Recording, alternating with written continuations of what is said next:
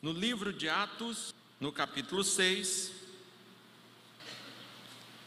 livro de Atos, capítulo 6, do verso 1 ao verso 7. Livro de Atos, capítulo 6, verso 1 ao verso 7. Quem achou, diga glória a Deus. Muito bem. Pode ser melhor, mas vamos deixar esse por hoje, né? A Bíblia diz: todo ser que respira, louve ao Senhor, né? Imagina nós que não apenas respiramos, mas temos muitas habilidades dadas pelo nosso próprio Deus. Então teríamos que louvar a Deus muito mais do que qualquer outro ser, não é verdade? O texto da palavra de Deus em Atos, capítulo 6, do verso 1 ao verso 7, nos diz o seguinte: Ora, naqueles dias multiplicando-se o número dos discípulos, houve murmuração dos helenistas contra os hebreus, porque as viúvas deles estavam sendo esquecidas na distribuição diária. Então, os doze convocaram a comunidade dos discípulos e disseram: Não é razoável que nós abandonemos a palavra de Deus para servir às mesas. Mas, irmãos, Escolhei dentre vós sete homens de boa reputação, cheios do espírito e de sabedoria, aos quais encarregaremos deste serviço. E quanto a nós, nos consagraremos à oração e ao ministério da palavra. O parecer agradou a toda a comunidade e elegeram Estevão, homem cheio de fé e do Espírito Santo, Filipe, Prócoro, Nicanor, Timão, Parmenas e Nicolau, prosélito de Antioquia, apresentando-nos perante os apóstolos, e estes, orando, lhes impuseram as mãos. Crescia a palavra de Deus, e em Jerusalém se multiplicava o número dos discípulos, também muitíssimos sacerdotes obedeciam à fé. Vamos orar ao nosso Deus? Fecha teus olhos e clame de Deus para que Ele fale ao teu coração nessa noite. Deus Santo e Poderoso Pai, nós estamos em Tua presença, lemos a Tua palavra, ouvimos a leitura da Tua palavra. Clamamos, Deus, que Tu nos abençoe, que Tu abra, meu Deus, o nosso entendimento, para que de fato possamos compreender o que Tu tens a nos dizer através dessa palavra. Me abençoa, Deus, para que eu não faça aqui um discurso, para que eu não fale de mim mesmo, mas que eu exponha a tua palavra. Essa palavra que ela mesma diz que ela não volta vazia, que ela encontra morada. Meu Deus, que ela encontre morada nesses diversos corações que estão neste lugar, nestes corações que participam de forma remota. Deus, que a tua palavra encontre lugar nesses corações e assim transforme a cada uma das pessoas pelo amor do teu nome. Em no, nome de Jesus é que oramos. Amém. Certamente você já ouviu uma frase, uma frase filosófica, que diz que um homem não era uma ilha. O homem não é uma ilha. Eu não tenho nenhuma pretensão de achar que você pense que essa frase é um lançamento que eu estou te falando ela pela primeira vez, ou que você está ouvindo ela pela primeira vez. Na verdade, é uma frase muito batida, muito conhecida, uma frase filosófica que diz que o homem não é uma ilha. E a ideia de dizer que o homem não é uma ilha é para falar que necessariamente precisamos de nos relacionar. É fundamental o ser humano ter relacionamentos. É muito importante estarmos, vivermos os relacionamentos. Eu creio que essa é uma das dos objetivos dessa frase.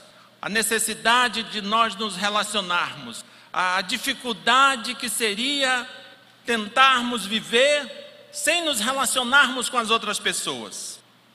Mas uma outra coisa que é verdade também é que apesar dos relacionamentos serem muito, serem muito importantes, diria assim, serem fundamentais, essa é uma verdade. O relacionamento, os relacionamentos são fundamentais. Mas uma outra verdade é que os relacionamentos, naturalmente, eles produzem atrito, eles produzem problemas.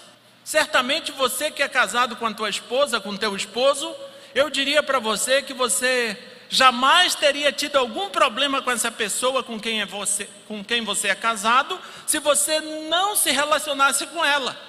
Então, os relacionamentos, eles têm coisas boas, são necessários, mas ele também apresenta, diria assim, o efeito colateral. Não existe nenhum relacionamento que não apresente problemas. Todos os relacionamentos têm possibilidade de apresentar problemas, outros muito grandes, outros menores, mas o fato é que quando nós nos relacionamos, relacionamos necessariamente esse relacionamento vai dar problema. Às vezes, na maioria dos casos, se resolve, outros não. Queridos, eu quero orar, olhar para esse texto e te dizer uma coisa que aos meus olhos salta. Eu quero te dizer que os problemas de relacionamento não devem impedir o crescimento da igreja. Os problemas de relacionamento não devem impedir o crescimento da igreja. E eu creio que é interessante eu te dizer pelo menos três verdades aqui para nós introduzirmos, para você ter mais ou menos uma ideia do que eu pretendo te dizer nesta noite. Sem querer plagiar o Hernandes Dias Lopes quando ele fala a guisa, mas eu quero te dizer sim três verdades à guisa de introdução. E a, o objetivo de te dizer isto é te dar -se uma noção do que eu quero te dizer nesta noite. Primeira verdade: sempre que houver um problema, ainda que ele venha à tona através de murmurações, é necessário que seja dado a devida atenção a ele. Um problema que existe precisa de nós atenção. A outra verdade, as responsabilidades sobre os problemas, especialmente os problemas que envolvem os relacionamentos na igreja, precisam ser assumidos pelos líderes e por todos os demais crentes. Todos são responsáveis. O responsável por resolver um problema de relacionamento na igreja não é somente o irmão que está envolvido, ou não é somente o conselho da igreja ou o pastor da igreja, mas na verdade todos são responsáveis. Resolvemos os problemas quando buscamos pessoas para nos ajudar, pessoas cheias do Espírito Santo e de sabedoria. Queridos, quando nós olhamos para esse texto, nós vamos ver que essa igreja nova, a igreja ali do relato de Atos 1 até o relato de Atos 6, eu digo para você que é uma igreja nova, é uma igreja nova, mas que cresceu, ela saiu de 12 pessoas e agora nós temos uma multidão. É, tem, o, o texto de Atos fala que agora da multidão dos que foram eleitos, dos que foram escolhidos, dos que foram salvos pelo Espírito Santo. Essa multidão, já falamos aqui, que provavelmente estava entre 15 mil a 20 mil pessoas, porque o texto fala de 15 mil mulheres, de 15 mil homens, melhor dizendo. Se nós incluirmos mulheres e crianças aí, com certeza nós teremos uma multidão aí entre 15 a 20 mil pessoas. Mas você veja que essa igreja nova, e é uma igreja nova, e o texto diz em vários momentos que é uma igreja também cheia do Espírito Santo. Uma igreja nova, cheia do Espírito Santo, mas que enfrenta assim muitos problemas, muitas dificuldades. E você vai ver que algumas dessas dificuldades foram algumas delas, por exemplo, foi a prisão de Pedro e João. A primeira dificuldade, seus dois líderes foram presos. A segunda dificuldade, depois que eles são soltos, eles são instados, eles são ameaçados pelo sinédrio para que não anunciassem em, e nem ensinassem no nome de Jesus Cristo. Depois, na sequência, nós temos mais um problema. Nós temos o relato de Ananias e Safira, que foram mortos porque tentaram mentir para o nosso Deus. E depois, na sequência, nós temos a prisão de todo o colégio apostólico. O texto nos permite dizer que todos os apóstolos foram em cana, foram presos então veja, uma igreja tão nova enfrenta muitas, muitas dificuldades, muitos problemas: prisões, mortes, prisões de novo, perseguições. E o que, que nós temos aqui? Aqui nesse texto que eu li, nós temos Lucas, o autor da, do livro de Atos, tratando mais uma vez de um sério problema. Um sério problema que diz respeito aos relacionamentos dos membros da igreja. Veja, entenda, lembre-se, certamente você está lembrando disso, que lá no primeiro capítulo de Atos, é dito a quem Lucas escreve essa carta, a, a, a, o texto de, de Atos. o texto de Atos está sendo escrito a um cidadão chamado Teófilo, que certamente não era cristão, e Atos é escrito para que ele, ele conheça a igreja. E ele está conhecendo a igreja através desse escrito. Mas veja bem, olhe só o que, que, que, que Lucas está fazendo. Lucas está falando de uma igreja cheia do Espírito Santo, mas ao mesmo tempo ele está falando de um casal de crentes que mentem, que fazem uma associação com Satanás e mentem. E agora você está vendo que ele está trazendo um outro problema. Ele está tirando o lixo debaixo do tapete. Ele está falando de uma igreja que é cheia do Espírito Santo, mas ele está falando de uma igreja que tem partidos que tem assim pessoas que se acham maiores do que a outra. Diz, como assim? Que igreja é essa? Por que, que ele não editou esse texto? Por que, que ele não tirou isso? E é importante dizer isto, porque às vezes, quando nós estamos falando da igreja, especialmente estamos falando para a igreja, para algum parente nosso ou para algum, algum descrente, a gente quer encobrir os erros da igreja, quer dar aquela sensação assim que a igreja é perfeita. E uma das coisas que esse texto diz é que a igreja não é perfeita, a igreja real tem suas imperfeições, sim, mas ela também tem o Espírito Santo de Deus. Queridos, a igreja não é perfeita. A igreja é imperfeita porque é composta de pessoas imperfeitas. Não se engane com isso. Então veja, aqui Lucas ele trata mais uma vez de um sério problema que diz respeito aos relacionamentos dos membros da igreja, mas deixa claro que, mesmo tratando-se de um sério problema existente assim no seio da igreja, este problema foi resolvido e não impediu o seu crescimento. E eu creio que a gente precisa olhar para esse texto nessa perspectiva, tentando responder a seguinte pergunta: o que se deve fazer para que os problemas de relacionamento que geram divisão não impeçam o crescimento da igreja? O que é que nós devemos fazer? Olhando para esse texto, eu creio que dá para nós respondermos essa pergunta. O que é que nós devemos fazer para que os problemas de relacionamento que geram divisões dentro da igreja não impeçam o crescimento da igreja? Essa pergunta precisa ser feita, queridos. Porque muitas vezes, quando a gente olha para a igreja e vê outras igrejas maiores do que nossa, do que a nossa, e eu falo de igreja bíblica, de igreja que prega o evangelho, não falo de nenhum reteté, não. Eu estou falando de igreja que tem compromisso com a palavra. E às vezes a gente vê uma igreja que tem compromisso com a palavra crescendo. E vê a nossa também, que falamos que tem compromisso com a palavra. E não vê, não vê essa igreja crescendo. Talvez a resposta esteja aqui. Talvez a necessidade esteja em nós resolvermos alguns problemas de relacionamento que existem entre nós. Talvez. O que, que devemos fazer para que os problemas, de relacion... os problemas de relacionamentos que geram divisão não impeçam o crescimento da igreja? A primeira resposta, queridos, a primeira dica, está aí no verso primeiro.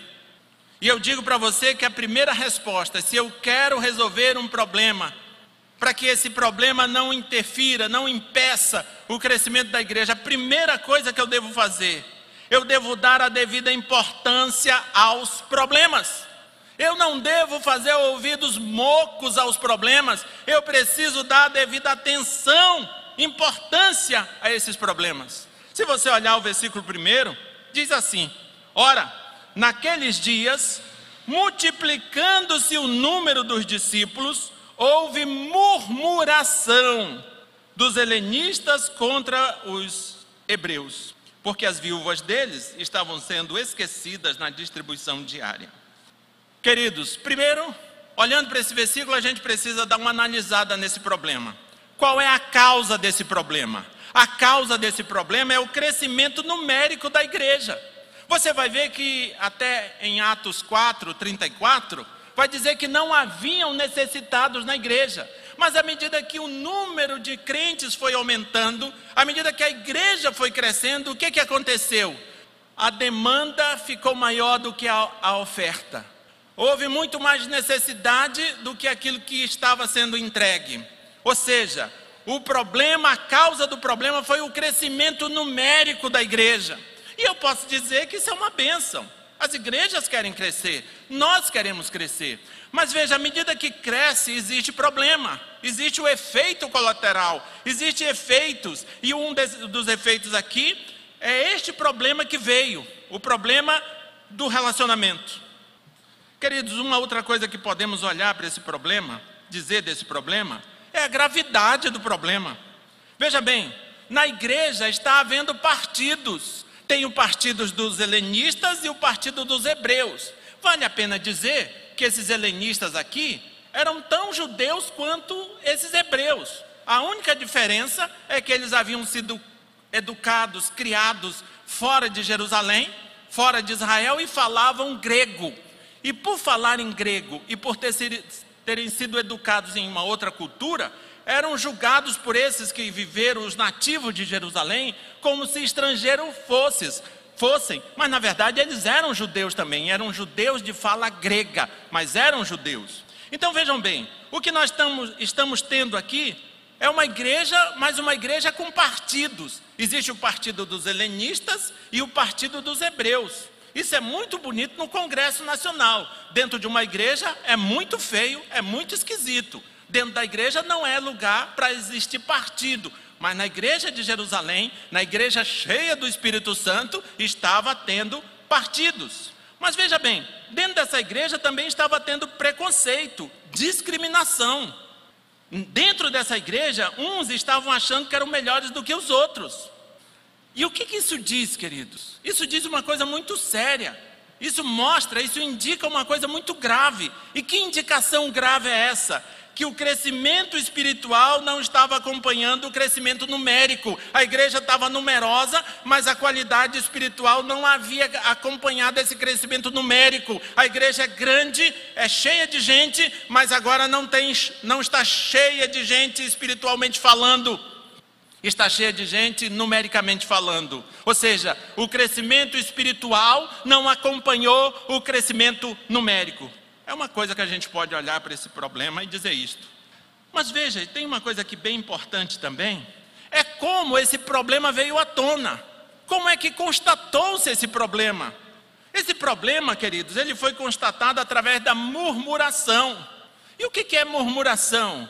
Murmuração é eu falar baixo, é eu reclamar baixo, sabe? Eu, eu, eu difamar baixo, é eu falar mal baixo, é eu não procurar quem de direito para resolver o problema. Esse problema, ele veio à tona através da murmuração.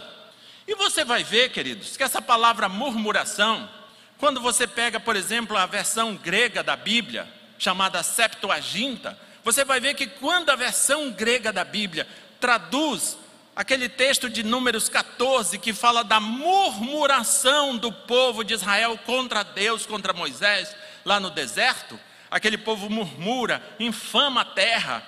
Você vai ver que quando a Septuaginta traduziu aquele texto para o grego, usa, ele usa a mesma, a mesma palavra murmuração. Então é murmuração lá, é murmuração cá. E veja, lá no deserto, esse negócio dessa murmuração foi levado tão a sério por Deus, que aquelas pessoas que murmuraram contra ele foram punidas, morreram ali na terra do, do morreram na areia do deserto e não entraram na terra prometida. Veja que Deus levou muito a sério aquela murmuração que fora feita lá atrás. Se ele levou a sério a murmuração que fora feita lá atrás, ele leva também essa murmuração que é feita nesses dias, nos nossos dias. Então veja bem, quando a gente olha, você vai ver a causa. Eu digo para você que a causa, que o que provocou a murmuração, é uma causa lícita, é uma causa extremamente lícita, é plausível, porque as viúvas dos gregos, que eram considerados é, consideradas estrangeiras pelos judeus nativos, não estavam sendo atendidas pela distribuição habitual de alimentos, ou seja, estavam passando fome. É, é uma causa justa. Mas vale a pena dizer que a causa é lícita, mas a reivindicação, a forma de reivindicar está ilícita, está errada. Porque eles usaram a murmuração, Ao passo que o nosso Senhor Jesus, o Senhor da igreja, nos diz, por exemplo, em Mateus 18, a forma que nós devemos agir quando alguém peca contra nós. Olha o que diz Mateus 18, 15 e 17. Se teu irmão pecar contra ti, o que, que o judeu helenista tinha que fazer? É isso aqui que Jesus está falando. Se teu irmão pecar contra ti, vai arguí-lo entre ti e ele só. Não é ficar falando mal dele pelos cotovelos, pelos cantos. É ir a ele falar a ele: escuta, meu querido, você está deixando as nossas viúvas passarem fome, elas estão morrendo à míngua, porque vocês têm um alimento e não estão dando a comida para ela, para elas. Eles não fizeram isso. O texto diz: se teu irmão pecar contra ti, vai arguí-lo, arguí-lo entre ti e ele. Se ele te ouvir, ganhar-te a teu irmão. Se, porém, não te ouvir, toma ainda contigo uma ou duas pessoas, para que pelo depoimento de duas ou três testemunhas, toda a palavra se estabeleça. Se ele não os atender, dize-o à igreja, se, se recusar ouvir também a igreja, considera-o como gentil e publicano. Queridos, dito isto, mostrando para você que a reivindicação foi feita apesar da causa ter sido lícita, a reivindicação foi ilícita e mostrando para você a forma correta que devemos fazer quando estamos sendo prejudicados. Dito isto, é importante dizer também que mesmo que as reivindicação, que a reivindicação tenha sido de, de forma errada, os apóstolos deram ouvidos à devida atenção ao problema. A reivindicação foi feita de forma errada, foi feita através de murmuração. Mas o que, que aconteceu? Os apóstolos não avaliaram o formato nesse caso, eles ouviram, deram atenção ao problema, porque eles não queriam fazer de conta que estavam, estava tudo bem. Então, queridos, se nós temos problemas de relacionamento dentro da igreja, não importa se ele vem através de murmuração, a, a murmuração está errado, não procede do trono e certamente quem murmura vai se ter com Deus, com o Senhor da igreja. A murmuração está errado, mas mesmo que esse problema venha ao teu ouvido através de murmuração, dê a devida atenção a este problema. Sempre que houver um problema, ainda que ele venha à tona através de murmurações, é necessário que seja dado a devida atenção a este problema. Não é fazendo ouvido moco que você vai, vai resolver o problema. Não é varrendo o problema para debaixo do tapete que você vai fazer de conta que está tudo bem. Queridos, se você se depara com um problema, especialmente problema de relacionamento, resolva isso em nome de Jesus. Dê atenção a isto em nome de Jesus Cristo. Não fique fazendo de conta que está tudo bem, não está tudo bem coisa nenhuma. Se tivesse tudo bem, você não estaria chateado. Se tivesse tudo bem, você não estaria falando ou ouvindo. Não está tudo bem. Queridos, devemos dar atenção, devemos dar a devida atenção, a devida importância ao problema. Se é que nós queremos resolver o problema de maneira que ele não impeça o crescimento da igreja. Mas se você nem está aí para nada, se você está dando de ombros para o crescimento da igreja, para a pregação do evangelho, é outra história. Mas se de fato você está interessado no crescimento da palavra, no crescimento da igreja, dê a devida importância ao problema, especialmente se o problema é relacional, é de relacionamento. O que mais que poderíamos fazer? Está aqui do verso 2, no verso 2 e no verso 4. Primeiro, dar a devida atenção ao problema. Depois, devemos ter a palavra de Deus como o que há de mais importante. Não existe nada mais importante na igreja do que a palavra de Deus. Primeiro, você dá a devida atenção ao problema. Não importa qual foi a forma que você tomou conhecimento dele, dê a devida atenção ao problema. É Russell Shedd que diz: ouça o berro da ovelha. Se a ovelha está berrando, ouça. Não importa o formato do seu berro, ouça o berro da ovelha. Se existe um problema, dê a devida atenção a esse problema. Outra coisa, devemos ter a palavra de Deus como que há de mais importante. Verso 2 e 4. E diz assim o texto: Então, os doze, convocando a comunidade dos discípulos, disseram: não é razoável que nós abandonemos a palavra de Deus para servir às mesas. Nos consagraremos à oração e ao ministério da palavra. Quer dizer, é interessante dizer aqui que a questão não é servir ou não servir, mas sim duas outras razões. Porque a questão não é servir ou não servir, mas existem duas razões que nós precisamos considerar. E a primeira é a sutileza de Satanás em tentar, pela quarta vez, silenciar a pregação da palavra de Deus. Na verdade, o que nós temos aqui é mais uma tentativa, e nesse texto de Atos, até aqui, eu diria para vocês que é a quarta tentativa de Satanás tentar silenciar a pregação da palavra. Veja bem, a primeira, a primeira foi quando Pedro e João foi preso. A segunda foi quando eles foram ameaçados pelo sinédrio para que não anunciassem, não falassem de Jesus para ninguém. A terceira foi quando Ananias e Safira, macumunados com Satanás, mentiram e causaram todo aquele escândalo à igreja. E a quarta, queridos, está aqui. Aqui é como se Satanás, diante daquele difícil problema, incitasse assim os crentes a dizer aos apóstolos: ponham de lado a pregação e resolvam isto. Deixem esse negócio de pregação de lado e resolvam esse problema, afinal de contas, as viúvas estão passando fome. Deixa esse negócio de pregação de lado, Vanderlei, e resolve o problema das viúvas que estão passando fome. Vejam a sutileza que Satanás está usando aqui. Está usando um problema social para tirar os apóstolos, tirar a igreja do seu propósito original, que é pregar a palavra. Deixe de lado esse negócio de pregação e resolva esse problema aqui. É isso que está acontecendo aqui. Outra questão, queridos, que precisa ser entendida aqui, é a prioridade do serviço para qual os apóstolos foram chamados. O texto diz com clareza: eles foram chamados para o ministério da palavra e da oração. Eles não foram chamados para outra coisa, senão para anunciar a palavra e orarem. Mas tem uma outra coisa que é interessante a gente olhar e dizer são as lições que essas atitudes dos apóstolos também nos dão.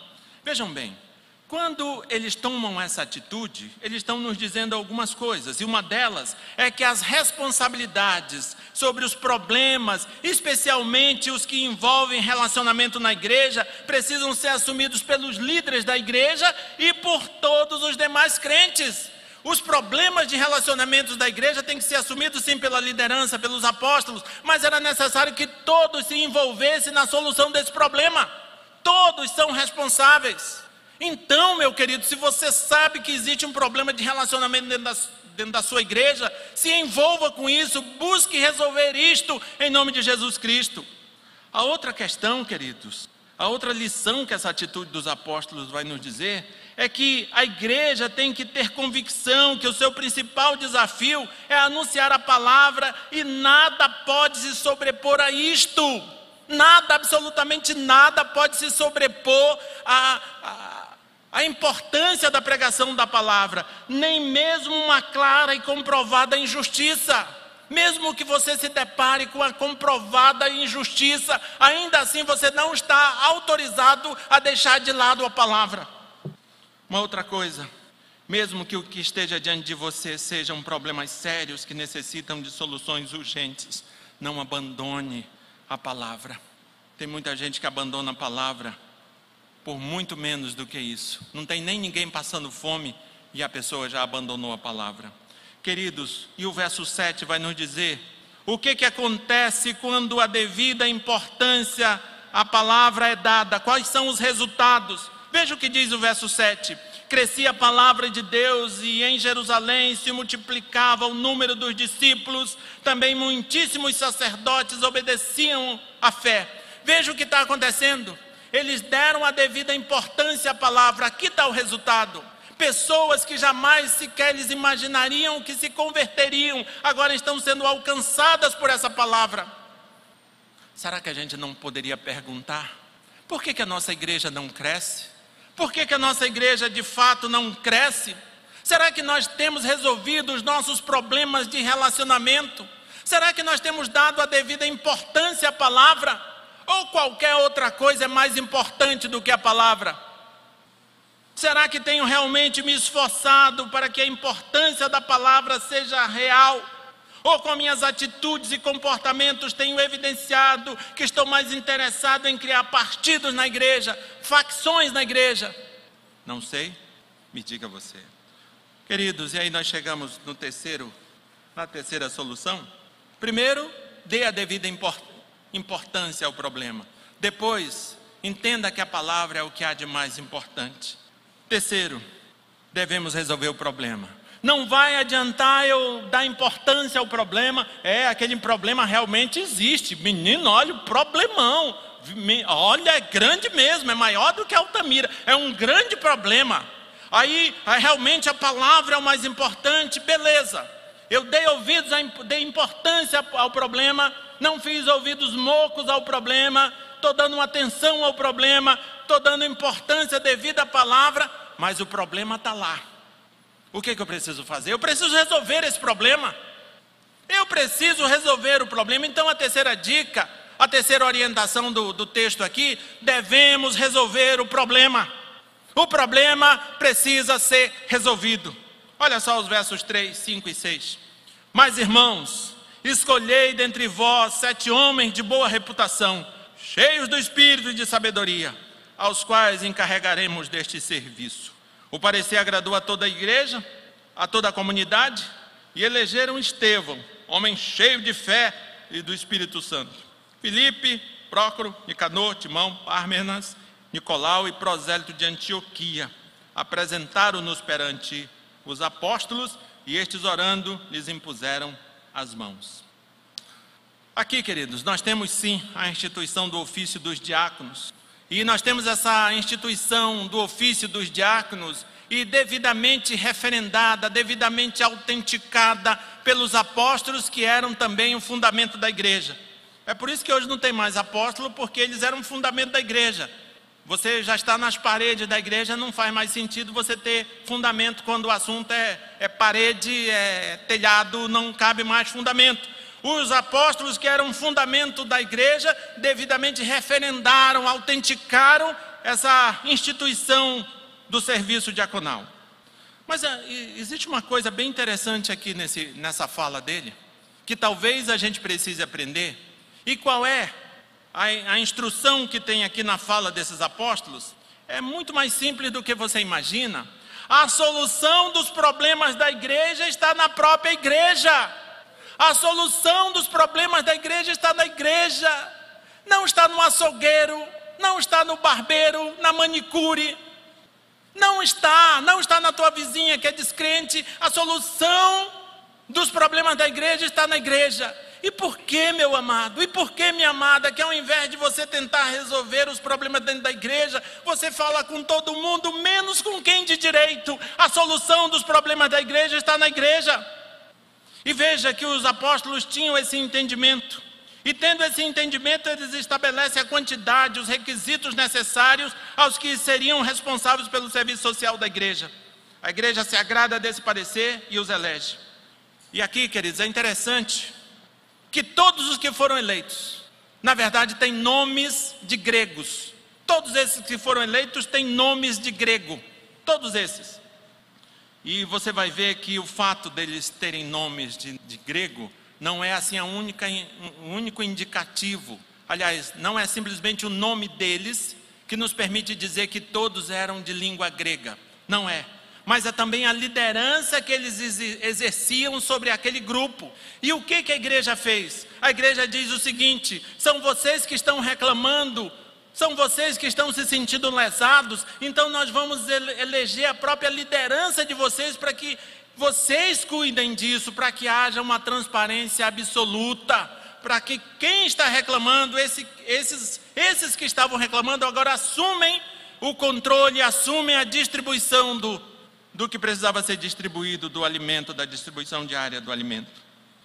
Queridos, mas eu queria te chamar a atenção mas eu queria te falar aqui do que realmente chama a atenção. Veja que a, o que deve realmente nos chamar a atenção é que eles não ficaram preocupados em estabelecer culpados, eles estavam preocupados em resolver o problema. E qual é o nosso problema? É que muitas vezes a gente dá ouvidos ao problema, a gente tem a palavra, dá a palavra a importância devida e a gente até se dispõe a resolver o problema. O problema nosso é que às vezes a gente se perde na introdução da solução do problema. Por quê? Porque nos perdemos buscando quem é culpado. Enquanto estamos buscando quem é culpado, o problema vai se agigantando, vai ficando lá onde está. Veja a lição que eles nos dão aqui, nos dá, que, que esse texto nos dá. Ao invés de ficar procurando quem são os culpados, eles procuram resolver o problema. Mais importante do que estabelecer culpados é resolver o problema. E é interessante também, queridos, quem eles procuram para resolver o problema. Você vai ver que eles buscam ajuda, essa ajuda está na própria igreja, e eles buscam ajudas em pessoas que estão cheias do Espírito Santo e de sabedoria. E é interessante dizer que pessoas que estão cheias do Espírito Santo não é necessariamente pessoas que andam falando em línguas, caindo, se arrepiando, tendo revelações e visões. Não é disso que o texto está falando. Pessoas cheias do Espírito Santo são pessoas cheias do fruto do Espírito Santo: amor, alegria, paz, longanimidade, benignidade, bondade, fidelidade, mansidão, domínio próprio. Se você quer procurar alguém para te ajudar, Procure alguém que está cheio do Espírito Santo, mas não procure simplesmente alguém que está falando em línguas, tendo revelação, está dizendo, ele está me dizendo aqui e eu vou dizer. Não precisa ser assim, mas procure pessoas que estão cheias de amor, cheias de alegria, cheias de paz, cheias de longanimidade, benignidade, bondade, fidelidade, mansidão, domínio próprio.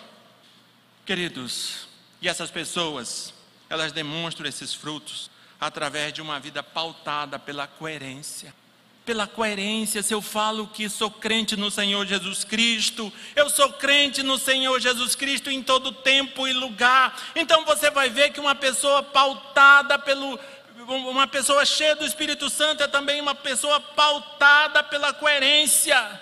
Se eu digo que sou cheio do Espírito Santo, como assim eu vivo falando mal dos outros? Como assim eu vivo dando mau testemunho? Então é uma pessoa pautada pela coerência não é uma pessoa amargurada, não é uma pessoa de sentimento faccioso, ou seja, não, não é uma pessoa que vive em busca de divisões. Dê uma lida em Tiago 3, 13 e 14 que você vai ver que é isso. Uma pessoa cheia do Espírito Santo é, sobretudo, uma pessoa pautada pela coerência. É uma pessoa que não busca a divisão, que não busca, não é faccioso. Queridos, para resolver o problema, se dispõe a resolver. Busque pessoas cheias do espírito e sábias para te ajudar, e não pessoas invejosas, amargas e de sentimento faccioso, pessoas que vivem em busca de dividir a igreja. O que te faz pensar que essa pessoa que te procura para falar mal desse ou daquele, num determinado momento também não vai falar de você para uma outra pessoa, hein? O que, que te faz pensar que essa pessoa só fala mal dos outros e nunca vai falar mal de você? O que te faz pensar isso, meu amado? Ah, menino, mas eu sou a, a bala que matou o John Lennon, eu sou muito legal, ninguém fala mal de mim. Isso não é verdade. E às vezes nós estamos nos associando a pessoas que claramente são facciosas, pessoas que têm no seu álibi, na sua fala, o mal e falam mal dos outros, e ainda assim a gente busca ajuda nessas pessoas. É por isso que o problema nunca se resolve, queridos, porque a direção é que você busque pessoas cheias do Espírito Santo. Pessoas cheias do Espírito Santo demonstram os frutos do Espírito Santo. Uma mangueira cheia de manga está cheia de manga. Uma mangueira que produz muitos frutos está cheia de manga, não está cheia de outra coisa. Queridos, os problemas de relacionamentos não devem impedir o crescimento da igreja. Não devem. Por isso, para nós concluirmos, eu tenho algumas coisas para te relembrar. Os problemas de relacionamentos não devem impedir o crescimento da igreja. Por isso, sempre que houver um problema, ainda que ele venha à tona através de murmurações, é necessário que seja dado a devida atenção a este problema. Você não tinha culpa nenhuma se você não sabia do problema. Mas à medida que esse problema chegou aos teus ouvidos, você tem o dever e a responsabilidade de dar a devida atenção a esse problema. Tem sim. As responsabilidades sobre os problemas, especialmente os que envolvem os relacionamentos na igreja precisam ser assumidas pelas, pelos líderes e por todos os demais crentes. Todos são responsáveis. Se você sabe que existe essa e aquela dificuldade de relacionamento entre este e aquele irmão, entre esta e aquela irmã, Não dê de ombros, porque é responsabilidade tua. Não diga assim: ah, eu não sou presbítero, eu não sou diácono, eu não sou pastor. Eles que resolvam, isso não é responsabilidade minha. É mentira, é responsabilidade sua também. Não se esqueça que resolvemos os problemas quando buscamos pessoas, buscamos pessoas para nos ajudar, pessoas cheias do Espírito Santo e de sabedoria. Queridos, tudo isso é importante. Resolver esses problemas é igual Imagine que você quer fazer uma viagem no carro e você, seu carro não é muito novo. Qual é a atitude sensata? É você dar uma boa arrumada nesse carro. Não sei se o paralelo foi feliz, mas creio que sim. Não dá para a gente pensar numa igreja crescendo sem antes resolver os problemas desta igreja. E veja o que vai nos dizendo o texto de Atos no capítulo 6, no versículo 7. Crescia a palavra de Deus e em Jerusalém se multiplicava o número dos discípulos. Também muitíssimos sacerdotes obedeciam à fé. Mas veja, veja que do verso 1 até o verso 6 os problemas estão sendo resolvidos. Parafuso está sendo apertado, afrouxado, peça está sendo tirada, colocada, está sendo dado um up, um upgrade nesse, nessa igreja. Depois que isso é feito, olha o que diz o verso 6: crescia a palavra de Deus então, queridos, se nós quisermos crescer, a primeira coisa que precisamos fazer, uma das coisas, melhor dizendo, que precisamos fazer, é resolver os nossos problemas de relacionamento. Não continue dormindo com barulho desse.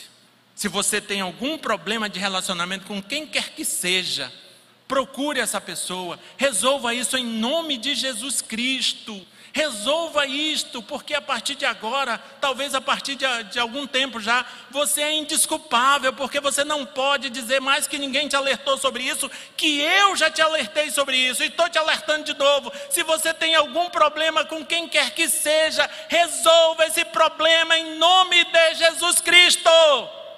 Não fique jogando no time de Satanás, jogue no time de Cristo. E quem joga no time do, de Cristo obedece a palavra de Cristo. Queridos, nós gostamos desse texto. E às vezes nós queremos esse texto para nós. Crescia a palavra de Deus. E em Jerusalém se multiplicava o número dos discípulos. Também muitíssimos sacerdotes obedeciam à fé. Nós queremos ver pessoas que jamais imaginaríamos que elas se converteriam, convertidas. Mas nós temos que fazer algumas coisas, temos que fazer alguns deveres de casa. E talvez um deles seja resolver os nossos problemas de relacionamento. Que Deus nos abençoe em nome de Jesus. Amém? A boa notícia, queridos, é que nós estamos vivos e temos como resolver muitas questões que precisam ser resolvidas. Essa é a boa notícia. A boa notícia é que daqui para frente tudo pode ser diferente. Você pode realmente deixar de murmurar, deixar de falar pelos cotovelos, deixar de reclamar baixinho e falar o que precisa ser dito a quem de direito. Amém? Vamos ficar de pé e vamos orar. Oremos ao nosso Deus. Deus Todo-Poderoso, nós ouvimos a tua palavra, Senhor. Tua palavra fala sobre relacionamento, um assunto muito importante para nós, que fazemos parte do corpo, que tem Cristo como cabeça. Sabemos, Deus, que não é fácil nos relacionarmos com outras pessoas, cada um tem suas seu modo de ver, de pensar, de falar, de agir. Sabemos que relacionamentos não são fáceis, mas sabemos que são necessários e importantes. E sabemos, Deus, que muitas vezes, ao longo da nossa vida, da nossa história, da nossa caminhada, vão acontecendo problemas e a gente vai fazendo de conta que eles não existem, mas eles existem e às vezes estão nos prejudicando e nos prejudicando muito porque das dos requisitos para crescermos como igreja, não apenas como instituição, mas como igreja, como pessoa que somos, é necessário resolvermos os problemas de relacionamento. Eu não tenho como crescer como pessoa, como um adorador, se eu não resolver o meu problema com o meu irmão, com a pessoa que também adora a Ti. Eu preciso resolver isto em nome de Jesus. Por isso, Senhor, faz os nossos ouvidos atentos ao problema, faz os nossos olhos atentos aos problemas. Nos faz, Deus, ter a tua palavra como que há de mais importante, para que, mesmo diante da constatação do problema, por mais que este problema tenha vindo à tona de forma escusa, de forma errada, de forma ilícita, ainda assim, Deus, eu tendo a tua palavra como que há de mais importante, eu possa buscar resolver esse problema, eu possa buscar pessoas cheias do teu espírito para me ajudarem a resolver este problema. Senhor, tem misericórdia de nós porque muitas vezes frequentamos igrejas, participamos de cultos e temos terríveis problemas de relacionamentos com os nossos irmãos e não nos incomodamos e não nos importamos em resolver. Tem misericórdia, Deus, porque certamente isso não alegra o teu espírito, mas alegra a Satanás. Tem compaixão de nós, meu Deus, e nos dá condições de resolver o que precisa ser resolvido, em nome de Jesus Cristo. E que o amor de Deus, o Pai, a graça do Senhor Jesus Cristo, a comunhão com o Espírito Santo, estejam sobre todos nós e permaneçam para todos sempre. Em nome do Pai, do Filho e do Espírito Santo.